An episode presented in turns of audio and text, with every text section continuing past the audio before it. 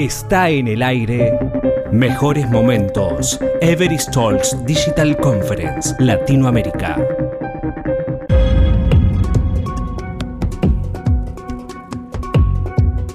En tiempos de pandemia, se impone una situación ética a todos los que datan datos de terceros, ya sean clientes o pacientes. ¿Cómo utilizar esos datos con plena responsabilidad? O aún, ¿cómo utilizar Big Data y preservar la identidad? Felipe Bunster, gerente general de Mutual de Seguridad Everest Chile, e Irene Arias Hoffman, CEO Itbit Lab, nos traen sus respectivas opiniones, comenzando por Felipe. Yo soy de formación abogado, por, tanto el, tema del tratamiento y la privacidad de los datos, eh, por cierto que una cosa que nosotros, tanto en, en la compañía en el día a día como cuando yo reviso o analizo posibilidades, siempre lo tengo presente. Creo que cuando hablamos de Big Data y de grandes números, eh, perfectamente eh, se puede hacer sin tener que violar el espacio íntimo de alguna persona. ¿A qué es lo que hoy? Cuando hablamos de que el 35% de la población tiene COVID, no estoy identificando perfectamente cuáles son esos casos.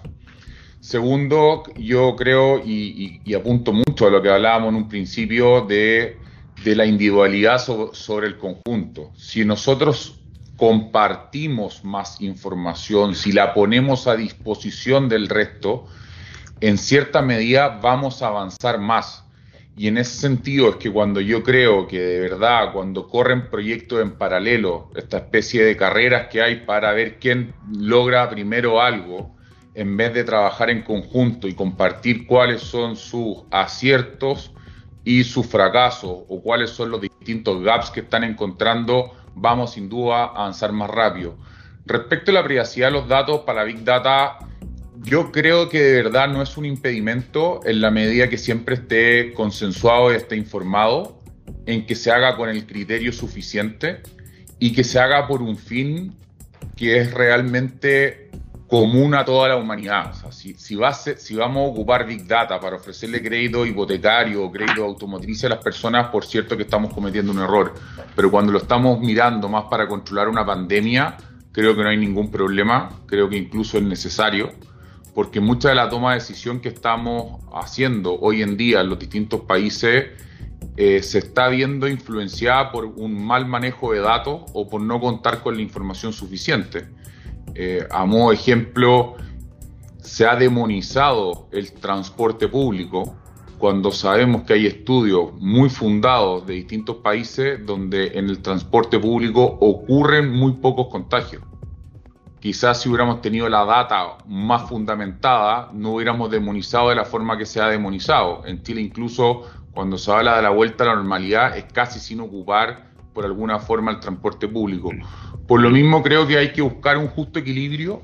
Creo que la Big Data, en la medida que se ha entendido para, fines generales y se reserve y se cuide siempre eh, la identidad de los datos más privados de las personas, es posible.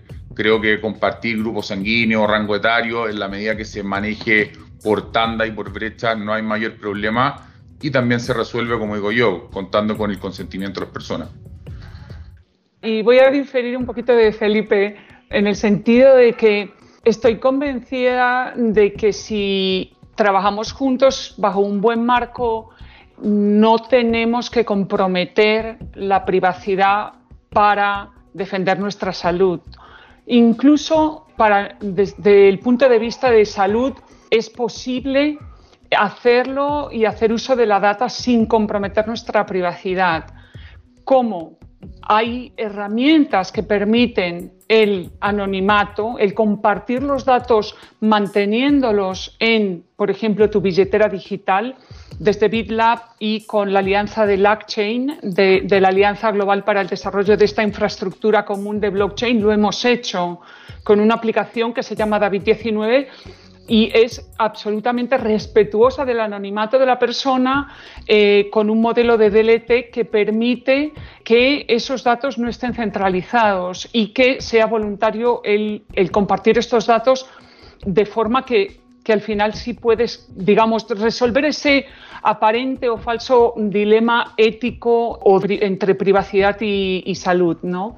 Pero lo que sí nos plantea todo esto es que hay que seguir como hablando abiertamente, resolviendo lo que sí pueden ser, en principio, dilemas eh, éticos versus negocio, porque el negocio está ahí. O sea, según el Instituto Global de McKinsey, para el 2025 el mercado de inteligencia artificial, por ejemplo, va a tener un valor de 126.000 millones de dólares. las oportunidades van a existir en abundancia.